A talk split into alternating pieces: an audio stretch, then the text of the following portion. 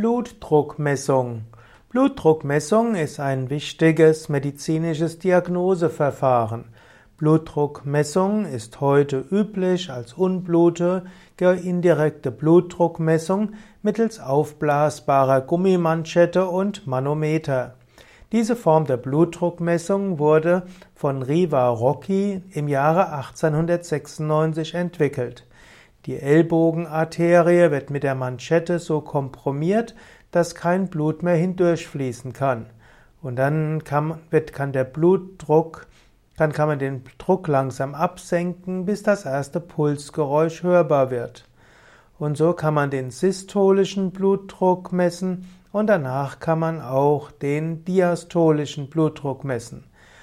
Man kann das manuell machen. Heute haben viele Menschen auch Blutdruckmessgeräte für zu Hause, wo der ganze Prozess recht automatisch abläuft.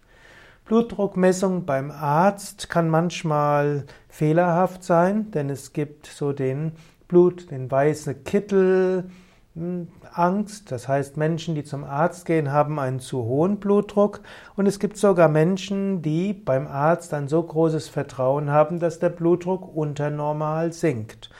Wenn man einen zu hohen Blutdruck hat, dann ist manchmal sogar angemessen, eine 24-Stunden-Blutdruckmessung zu machen, um sicher zu sein, dass der Blutdruck tatsächlich richtig gemessen wird. Ansonsten ist es auch klug, zu Hause den Blutdruck zu messen und sich nicht nur darauf zu verlassen, dass der episodische Blutdruck beim Arzt schon der ist, aufgrund dessen Medikamente verschrieben oder auch nicht verschrieben werden sollten. Für jeden über 40 wäre es angemessen, ab und zu mal den Blutdruck zu messen. Und jemand, der Blutdruckmedikamente nimmt, sollte den Blutdruck mindestens einmal am Tag messen, um eine Tendenz zu sehen und um zu schauen, ob die Medikamentengabe die richtige ist.